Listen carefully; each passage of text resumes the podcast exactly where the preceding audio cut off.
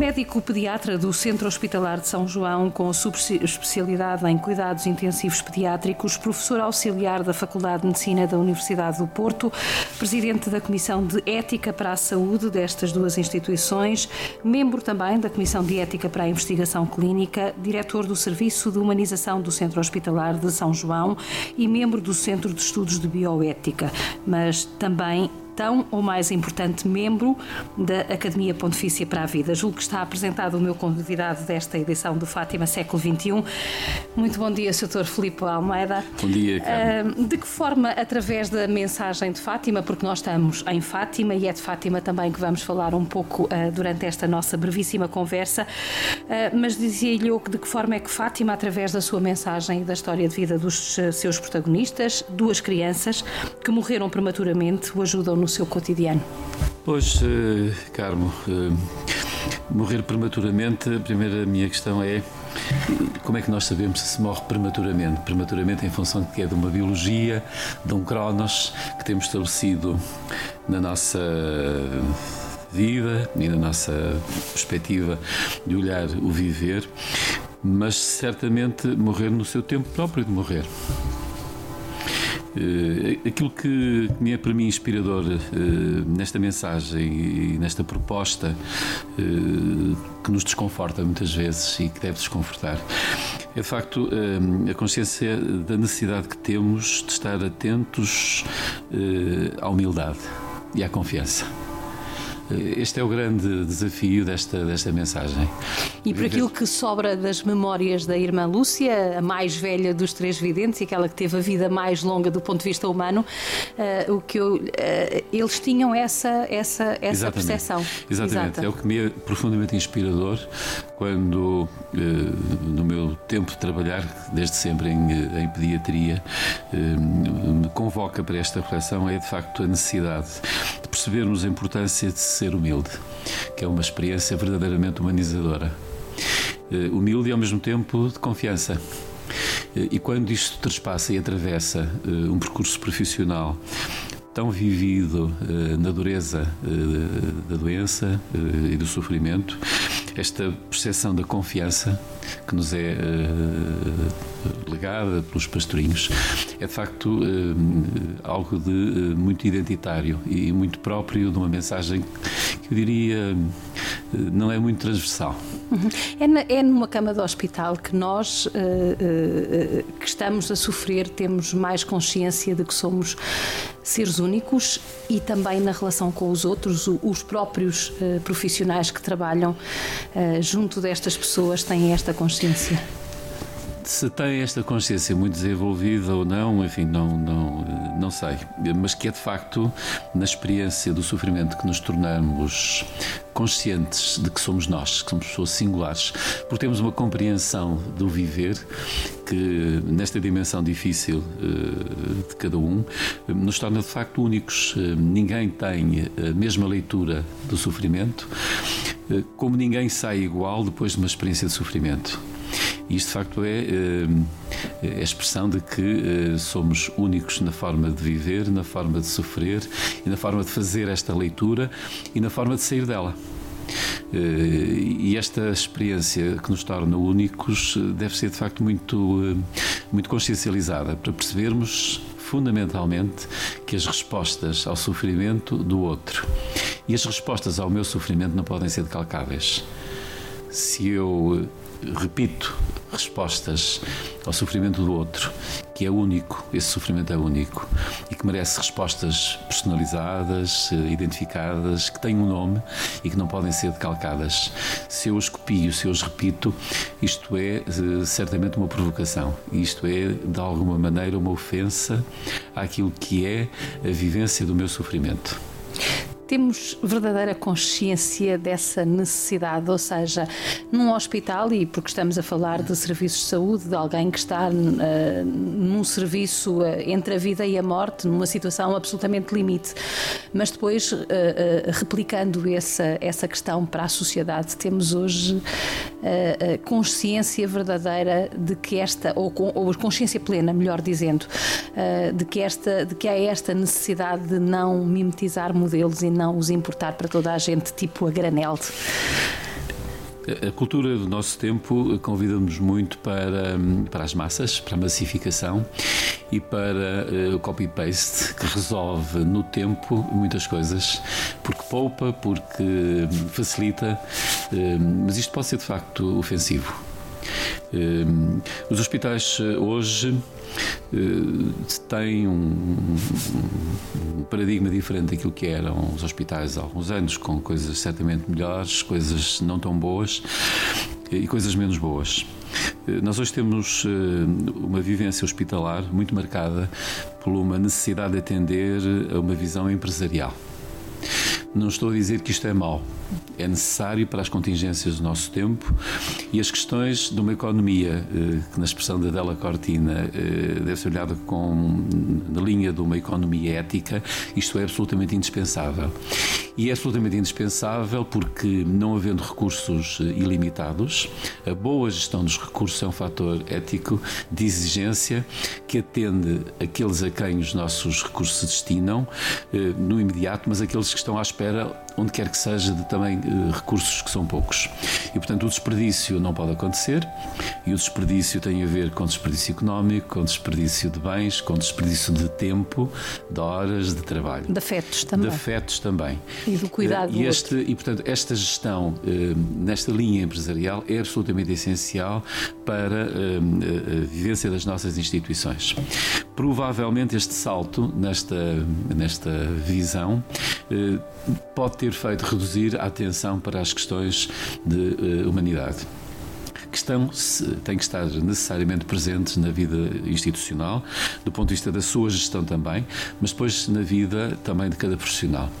Esta vida e esta visão empresarial eh, é muito pautada por uma necessidade de produtividade mas uma produtividade que não está provavelmente muito bem pensada, porque é muito calculada na mira da matemática, na mira da poupança, na mira dos lucros, certamente, mas há uma outra produtividade que tem que ser colocada também em cima de cada uma uh, das mesas e em cada cama que nós temos no hospital, que é a produtividade exatamente no, no domínio que se falou há bocadinho, dos afetos com certeza também, e sobretudo uma produtividade naquilo que é a capacidade de responder em abundância às exigências tão específicas no sofrimento. Nós hoje, e neste domínio, por exemplo, quando há uns anos nós, numa linguagem uh, da saúde e numa linguagem hospitalar, nós tínhamos e dizíamos que o centro do hospital é o doente, hoje há uma deslocação do ponto de vista uh, de terminologia para é o cliente. Não tenho nada contra os clientes mas pode ser redutor e pode criar aqui vieses prejudiciais, claramente prejudiciais para os doentes. Eu pensava cliente... que me ia dizer, deixe-me só interrompê-lo, porque só em jeito de provocação que tínhamos feito um upgrade e deixámos de ter os, eh, os doentes e passámos a ter as pessoas. A questão é, de facto, o cliente é importante, o cliente merece-me todo o respeito, mas é alguém com quem eu lido de igual para igual do ponto de vista da dignidade, do ponto de vista do poder, do ponto de vista da responsabilidade. É que alguém que, num patamar social, me é igual com quem eu tenho naturalmente eh, responsabilidades e deveres, mas é alguém que está num patamar muito igual ao meu do ponto de vista social. Quando nós estamos num hospital com a pessoa doente, esta igualdade não existe. Transforma-se imediatamente numa desigualdade que torna o outro dependente de mim e para quem a minha resposta não é uma resposta de iguais para iguais, nem pode ser uma resposta de poder, quando nesta assimetria da minha relação de profissional de saúde com o doente, eu sou de facto poder. E ninguém tenha dúvidas. Eu sou de facto poder para com o doente. Mas a resposta para com este doente não é nem pode ser uma resposta trabalhada e desenhada nesta relação de poder. Tem que ser desenhada numa relação de serviço. E porquê? Porque me desloca necessariamente para uma responsabilidade que vai muito para além dos mínimos éticos, que é aquilo que a sociedade reclama num patamar de cidadania e, portanto, de cliente. São os mínimos éticos, aquilo que é suficiente, aquilo que a lei exige como mínimo para uma convivência de cidadania. A minha relação para com o doente não pode ser de mínimos éticos, porque do outro lado, na sua fragilidade, na sua extrema vulnerabilidade, na sua dependência maior, esse doente exige de mim máximos éticos. Não me basta ser bom, não basta fazer bem, fazer um checklist Tecnicamente. perfeito de, de, de quando são as minhas obrigações, porque para além disto são sempre obrigações acrescidas, numa responsabilidade maior por aquilo que ele é de frágil, de dependente de mim e cuja resposta está no patamar de proteção e, portanto, de máximos éticos. E digo que esta linguagem hoje uh, institucional tem que ser uh, cuidadamente repensada não no sentido de desvalorizar a importância do cliente, mas no sentido de valorizar e de fazer perceber que o doente é alguém que, eh, que, reclama de mim, de facto, eh, níveis de responsabilidade acrescidos e em relação ao qual eu não posso ser o mínimo patamar eh, comum do ponto de vista da, da, da realização de uma relação ética, mas necessariamente de máximos, porque tem que ir muito para além daquilo que eu sou tecnicamente obrigado. Nós temos hoje cada vez mais uma aposta na formação, quer ao nível dos médicos, quer ao nível do pessoal da enfermagem, quer até dos próprios auxiliares, das pessoas que, enfim, fazem com que as coisas também ajudem eh, ou ajudam que as coisas funcionem, essa consciência de que o outro eh, é igual a mim é uma questão que, que, de facto eh, está presente no tratamento, no acompanhamento, no cuidado? O outro, sendo igual a mim no hospital, é maior do que eu. Muito maior do que eu. E muito mais exigente do que eu, diria de alguma maneira, quase a minha transcendência é aquele perante o qual eu, reconhecendo-nos iguais em humanidade, nos temos que reconhecer como diferentes eh, naquilo que é a eh, capacidade de viver com segurança e, portanto, exige que eu vá muito para além, muito para além daquilo que faria para mim. Quando nós dizemos faz ao outro aquilo que gostarias que fizessem a ti, não chega para o doente. Porque eu posso a mim bastar até com pouco e para o outro não posso bastar com pouco, tenho que bastar com muito esta consciência, hum, eu penso que estamos a rever eh, esta formação em termos dos profissionais de saúde, com o desenvolvimento de disciplinas no âmbito da bioética e da antropologia, da sociologia, das humanidades. Hum, e é muito interessante ver que nestes últimos anos isto é extremamente bem acolhido pelos estudantes. E mesmo numa instituição onde os apelos à produtividade e à produtividade que às vezes não tem tempo para hum, aquilo que tem que ser feito hum, fora da matemática do tempo, hum, é percebida como absolutamente necessária. Uhum. Numa unidade uh, oncológica de pediatria de, ou pediatria oncológica, uh, nós trabalhamos em situações, aliás, como em qualquer unidade oncológica, trabalha-se sempre numa situação limite, onde há um, uma criança que ainda por cima, e por isso voltamos também à primeira pergunta do, do da morte prematura, uh, quer dizer, não é expectável que uma criança de 7 anos, hoje com a esperança média de vida, morra, não é? E portanto estamos numa situação, estamos numa situação absolutamente limite. Que é que se como é que é a postura, como deve ser a postura, sem, sem padronizar, mas como é que deve ser o, o, tratamento, o cuidado do outro, porque é um outro que é o que está vulnerável na cama do hospital, que é o símbolo máximo, digamos assim, do sofrimento, mas ao mesmo tempo é toda, todo o contexto uh, que ele transporta para o hospital, desde logo os pais. Uh, eu sou mãe de três filhos. Eu acho que não deve haver dor maior no mundo e sem uh, lamechices ou sem outro tipo de, de, de, de adjetivos, uh, não deve haver dor maior no mundo do que uma mãe ou um pai uh, enterrar um filho ou ver o filho no leito da morte ainda que entenda a morte como uma é, etapa da vida. É, é, o, é o, absurdo uh, da nossa compreensão do viver.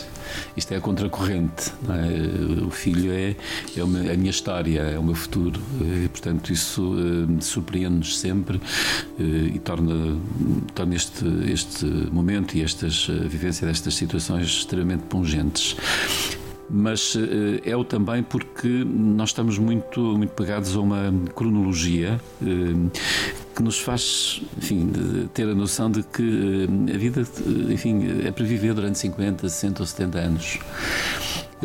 Não sei se é assim que temos que olhar para ela, sou pena de nos surpreendermos e nos derrotarmos quando a vida se nos impõe desta maneira. Mas isto é exatamente a vida.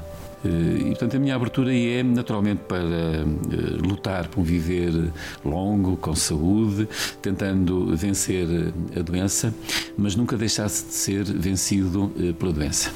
No sentido de que, quando não consigo combater a doença, tenho e continuo a ter grandes possibilidades de vencer esta, eu diria, quase este isolamento a que nos condena uma doença incurável.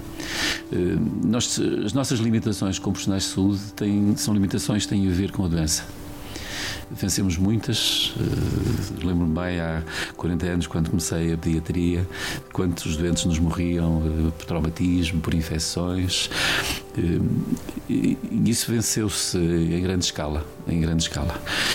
Mas há uma coisa que não nos pode deixar vencer, que é o doente que precisa de nós e para os quais nós não temos nunca aquela palavra de não há mais nada a fazer.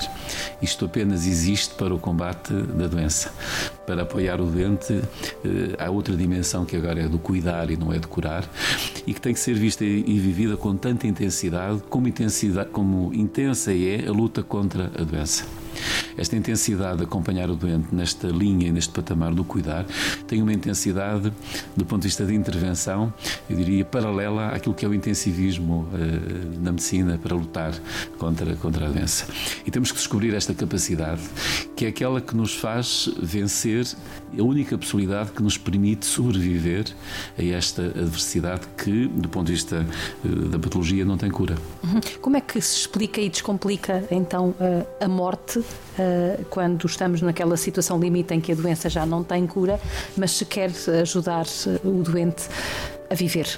É, a partilha desta, desta consciência, desta compreensão de uma, de uma humanitude que se irmana e que se iguala e que é capaz de dizer estamos neste caminho um ao lado do outro. Como médico, a partir daqui, do ponto de vista técnico, não tenho mais para te oferecer, mas do ponto de vista humano, como médico, tenho ainda tanto para fazer contigo e mais. Tendo para poder fazer contigo, faço contigo. E tens-me aqui até ao último instante. E esta noção de proximidade, de proximidade desta partilha eh, de tudo quanto é eh, a dureza deste viver eh, que agora se me impõe no limite da sua cronologia, ainda assim eu sou capaz de dizer de facto tens-me aqui, tens-me aqui que posso estar contigo e tens-me porque estou contigo.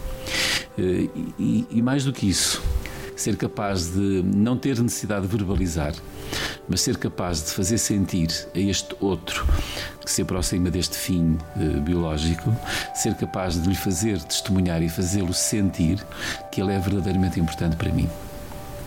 E é importante para mim, não no sentido de um masoquismo, mas no sentido de que. Uh, este teu sofrimento e esta descoberta que tu és capaz de fazer tantas vezes, e as crianças são eh, tantas vezes capazes de nos fazer eh, dar este testemunho, perceberem qual é o sentido da, da sua vida, eh, esta tua vivência é-me extremamente importante, por isso é capaz de me compreender não para benefício exclusivamente pessoal, que o é também, mas para benefício de tantos outros que eu vou ter que acompanhar.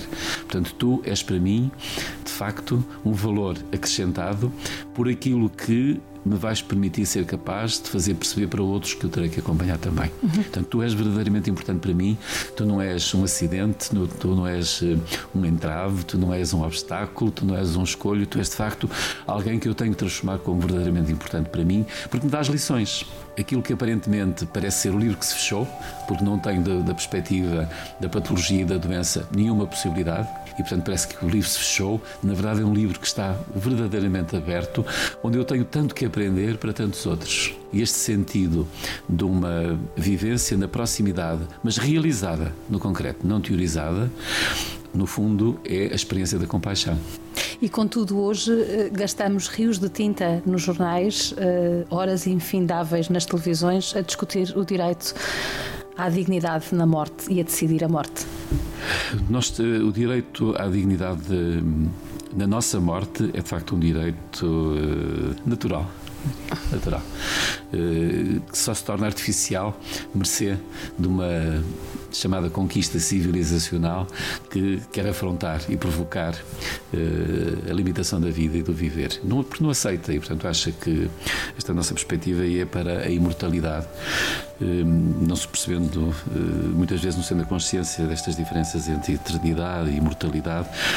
De facto, a importância que nós temos que dedicar ao respeito pela dignidade que cada um tem na vivência do seu morrer no fundo, não é mais do que uh, a extensão daquilo que é a noção que eu tenho que ter do respeito à dignidade de cada um no seu tempo de viver.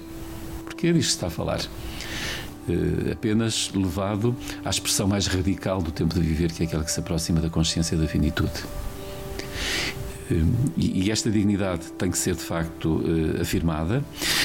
É uma dignidade que não pode admitir, do meu ponto de vista, como solução aniquilação da pessoa como respeito pela sua dignidade. Não, isto é de facto aniquilar completamente qualquer noção de dignidade que eu possa ter. Mas o debate hoje faz-se muito por aí.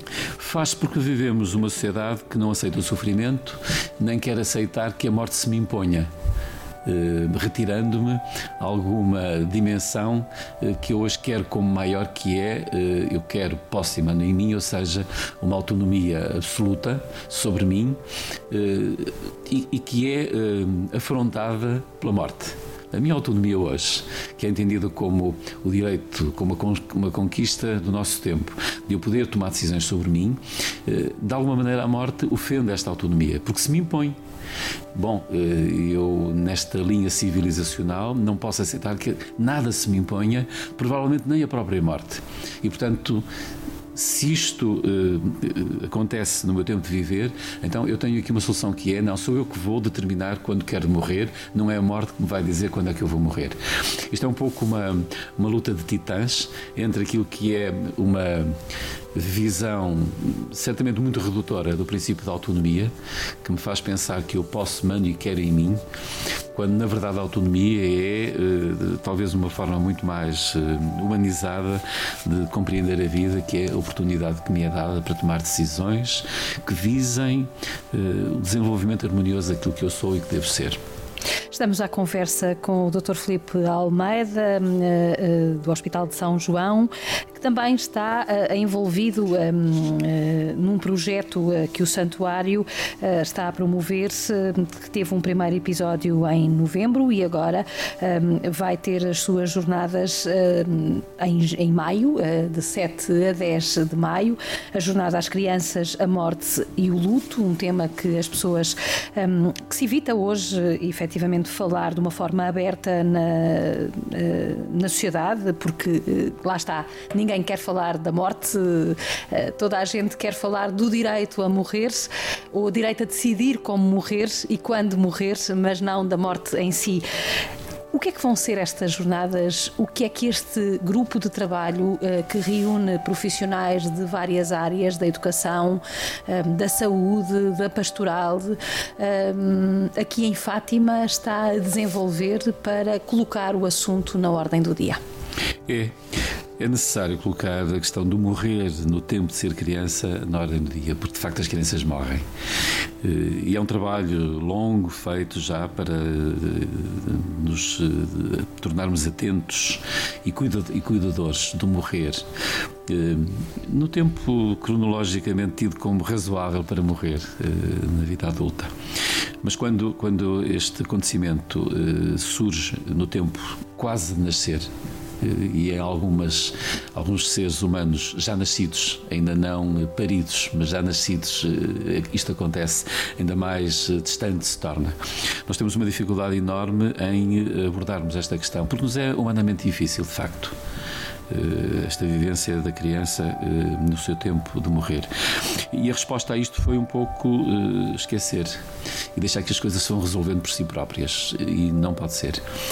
O grande desenvolvimento que tivemos hoje em cuidados paliativos, que se mostra como de forma inequivocamente necessária para acompanhar e cuidar do ser humano no seu tempo de morrer, não encontrou ainda expressão de objetiva realidade e desenvolvimento naquilo que é o acompanhamento da criança que está no seu tempo de morrer e que que envolve de forma brutal e, e, dramática as suas famílias também neste, nesta vivência tão, tão particular e tão dolorosa. A verdade é que nós temos já há uma década os cuidados paliativos para adultos implementados. Não conseguimos ainda implementar os cuidados paliativos em pediatria. E é engraçado que, mesmo eh, dentro da própria área da pediatria, ainda há quem pense que não é necessária esta, esta individualização de cuidados. Uh, isto tem que ser desconstruído, tem que ser implementado. E temos que ter uma sociedade no seu conjunto, uh, diria, numa multidisciplinariedade em termos até de exercício profissional, atenta e apostada em construir modelos que sejam capazes, eu diria, não tanto até e só de responder aos desafios que Morrer em Pediatria nos traz, mas que sejam proposta no sentido de apoiar quem eh, entra nesta experiência dramática do sofrimento e da dor e da morte em pediatria. Isto está por fazer. Há muitos desenvolvimentos, há imensas eh, atividades já em curso, eh, mas do ponto de vista de uma responsabilidade eh, social alargada, do ponto de vista de uma, de uma responsabilidade médica que se assume devidamente organizada para esta especificidade que nos é reclamada pelo tempo de morrer em pediatria, está por fazer. Queremos ver se conseguimos, com o contributo de tantas instituições, de tantas áreas profissionais, de tantos organismos sociais, decisores políticos, se conseguimos, na verdade, dar um pontapé mais forte para avançar, com a necessidade de organizar uma área de assistência que precisa, de facto, de profissionais, eh, diria, não especializados na, na, nesta noção que temos habitual de uma especialização de órgão eh, da atividade. Não, não é exatamente isso que pretendemos, até porque é uma área que é transversal a todos os médicos, a todos os outros profissionais de saúde, aos enfermeiros, aos psicólogos, aos assistentes sociais, à sociedade civil, tantos voluntários e que tem aqui uma transversalidade de intervenção que é uh, verdadeiramente uh, extraordinária. Uh, as equipas que se organizam e que se devem organizar para atender estas questões têm que perceber que é necessário ter a ciência e o saber técnico, com certeza, mas é necessário também ter capacidade de resposta social, capacidade de resposta espiritual, capacidade de resposta em tantos níveis humanos que se vivem nesta, nesta situação. E é muito engraçado percebermos que, por exemplo, exemplo, a resposta a nível uh, espiritual não tem que ser dada necessariamente pelo assistente religioso, porque a pessoa escolhida para uh, atender uh, as minhas questões de natureza espiritual pode ser o capelão, mas pode ser o médico, pode ser o enfermeiro, pode ser assistente, o assistente operacional, pode ser eventualmente até o administrativo. São caminhos paralelos? paralelos, o paralelo pode colocar-nos aqui eventualmente nesta perspectiva é paralelo, não é meu. Não, diria trilhos comuns em que alguém é chamado para ser o pivô. Mas onde podem nem se cruzar. E, podem nem se cruzar. Podem nem se cruzar. Podem nem se cruzar. E concorrerem todos para o mesmo objetivo. Exatamente, mas nesta falta de cruzamento, perceber que quem vai no, no caminho paralelo é também parte integrante desta ajuda que me permite ser capaz de responder aos desafios que às vezes de forma insondável estão noutras, noutras dimensões. Fátima uh, vive, uh, digamos, uh, neste ano e no ano anterior, onde começaram a refletir sobre a possibilidade de fazer esta jornada, vive, digamos, mediante mediada por dois acontecimentos: o centenário da morte de São Francisco Marto, eh, uma criança, e de Santa Jacinta Marto. De que forma é que Fátima, eh, através destas duas figuras que a Igreja reconheceu como santas, eh, certamente não por terem morrido prematuramente, não por terem visto Nossa Senhora, mas pela sua entrega ao cuidado do outro e justamente a forma como se entregaram a Deus, de que forma é que Fátima pode efetivamente ser aqui o, o grande uh, guarda-chuva que possa, digamos assim, não tapar. Uh, a, a, chuva que corre, mas uh, de despoltar de facto uma, uh, uh, um debate sério, profundo e que leve a bom porto a discussão deste, deste tema na agenda da sociedade. É, Fátima é uh, uma uh, oportunidade especial para um, um convite para o despojamento, para um convite para um, uh, a aproximação que eu tenho que fazer efetiva ao outro. Não no sentido de estar ao lado, mas no sentido de fazer experimentar a proximidade e, portanto, a convivência neste domínio tão particular como é o do sofrimento. É um convite para o despojamento, é um convite para entender e realizar a compaixão, um convite para perceber o lugar que a oração tem na leitura e na vivência, na descoberta do sentido da vida. E este é um convite único. Quando falo com tantos pais de crianças que morreram, é indiscutível, mesmo para além da, da expressão religiosa que eu não possa ter, esta noção de um convite para uma espiritualidade e para uma intimidade que, sendo uh, muito exclusiva, muito individual, precisa muito desta partilha, uh, de, uma, de uma de compreensão de uma, de uma humanidade que nós somos capazes de partilhar.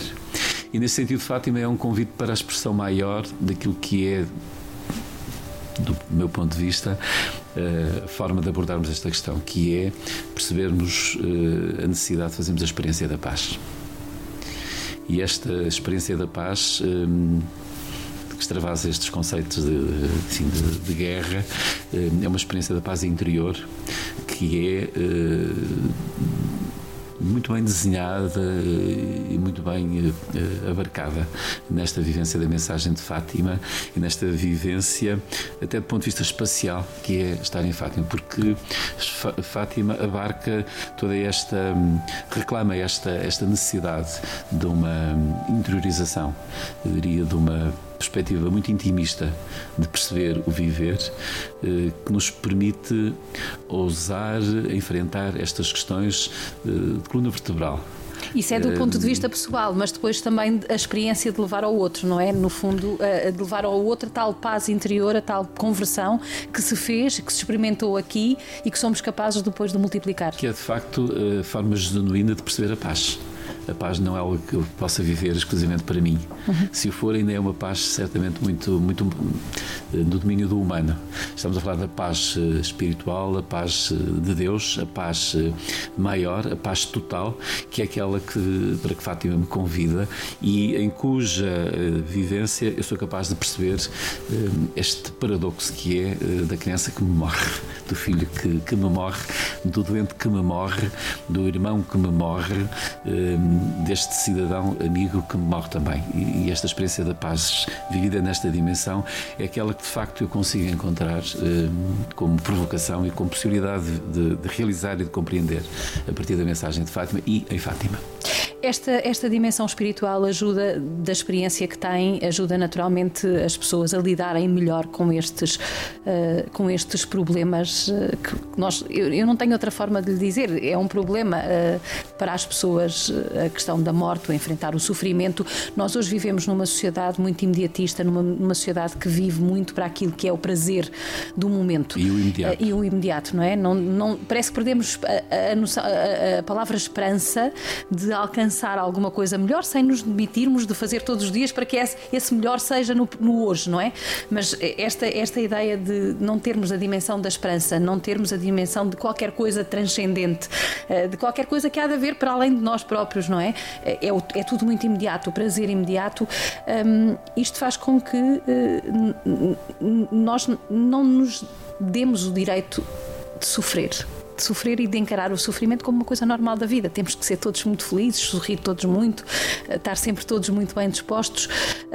Esta dimensão espiritual, e voltando à pergunta, esta dimensão espiritual da experiência que tem na relação com pais, na relação com doentes, é importante para vencer e ajudar a ultrapassar? Uh... Eu diria, eu não faria avaliação quantitativa, diria. Sim. Esta é uma questão que os pais me colocam uh, sistematicamente.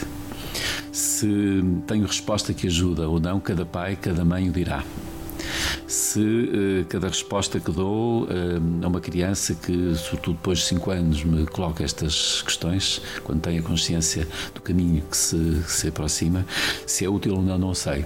Mas que é uma questão que me é sistematicamente colocada, é. Eu, portanto, admito que se trata de uma dimensão que é vital para ser capaz de, de se resolver de forma adequada, tranquila e esperançada esta questão, isto não tenho dúvida. Sou capaz de o fazer ou não, não compete a mim dizê-lo, mas que tenho que me preparar para isto, tenho, porque esta é a experiência real junto de doentes e famílias que me colocam sistematicamente uh, este, esta tensão e como, como é que podem sobreviver do ponto de vista meramente humano a uma questão uh, tão, tão transcendente. E, portanto, o nosso diálogo desemboca sistematicamente na questão do religioso, na questão da espiritualidade, na questão da transcendência, na questão eh, de uma eternidade que é eh, aquilo que eu, eu hoje vivo da experiência afetiva com o meu filho, essa é uma experiência de eternidade. Eh, e se isto pode ter alguma eh, transposição para uma imortalidade que é aquela que decorre da própria morte. Eh, e isto de facto é uma necessidade que os pais têm e as próprias crianças de me colocarem. Uhum. Se consigo ou não ajudar, não, não vou naturalmente dizê-lo, mas na verdade é uma questão essencial e à qual a minha formação me obriga a procurar desenvolver a compreensão destas dimensões, porque os doentes assim o exigem. Uhum. Nós, eh, a última questão que eu vou fazer eh, e que lhe vou colocar e que tem a ver essencialmente com as expectativas relativamente a, esta, a este momento, digamos assim, de discussão, porque eu penso que a jornada de Fátima eh, será o pontapé de partida, não será certamente o ponto de chegada, não será a meta, será o pontapé de partida para que o assunto seja discutido, para que as pessoas tenham mais consciência. De que forma é que esta jornada pode acompanhar esta, esta ideia de que uh, Fátima pode ser uh, uma boa chave de leitura para nós hoje vivermos a santidade nos nossos dias, sendo que a santidade seja só, uh, pura e simplesmente, eu preocupar-me com o bem do outro. É esta, esta noção de santidade eu colocá-la aí não no patamar do religioso. Sim, com certeza. Se assim, for, se assim for, vou excluir aquilo que não queremos excluir. Esta é uma dinâmica muito integradora, integradora de vários quadrantes eh, sociais, políticos, institucionais e profissionais. Mas esta santidade vista e perspectivada exatamente naquilo que é a resposta de uma responsabilidade indiscutível para com o outro. Esta é o meu, a minha vivência de uma santidade, é quando eu sou capaz de perceber que pelo outro sou verdadeiramente responsável, não posso descurar, não posso descuidar, não posso diminuir eh, na complexidade do mundo político, económico, eh, social tão, tão, eh, tão profunda como esta complexidade toda que temos. Esta percepção da santidade é exatamente aquela que me permite irmanar o outro, particularmente na sua vivência mais radical, que é a experiência da doença e do sofrimento. E Fátima é, para além da sua especificidade espiritual e religiosa, é de facto um convite para esta, para esta vivência e realização de uma, de uma proximidade humana que é uh, absolutamente indispensável neste domínio da morte em pediatria. Muito obrigada. Muito obrigado.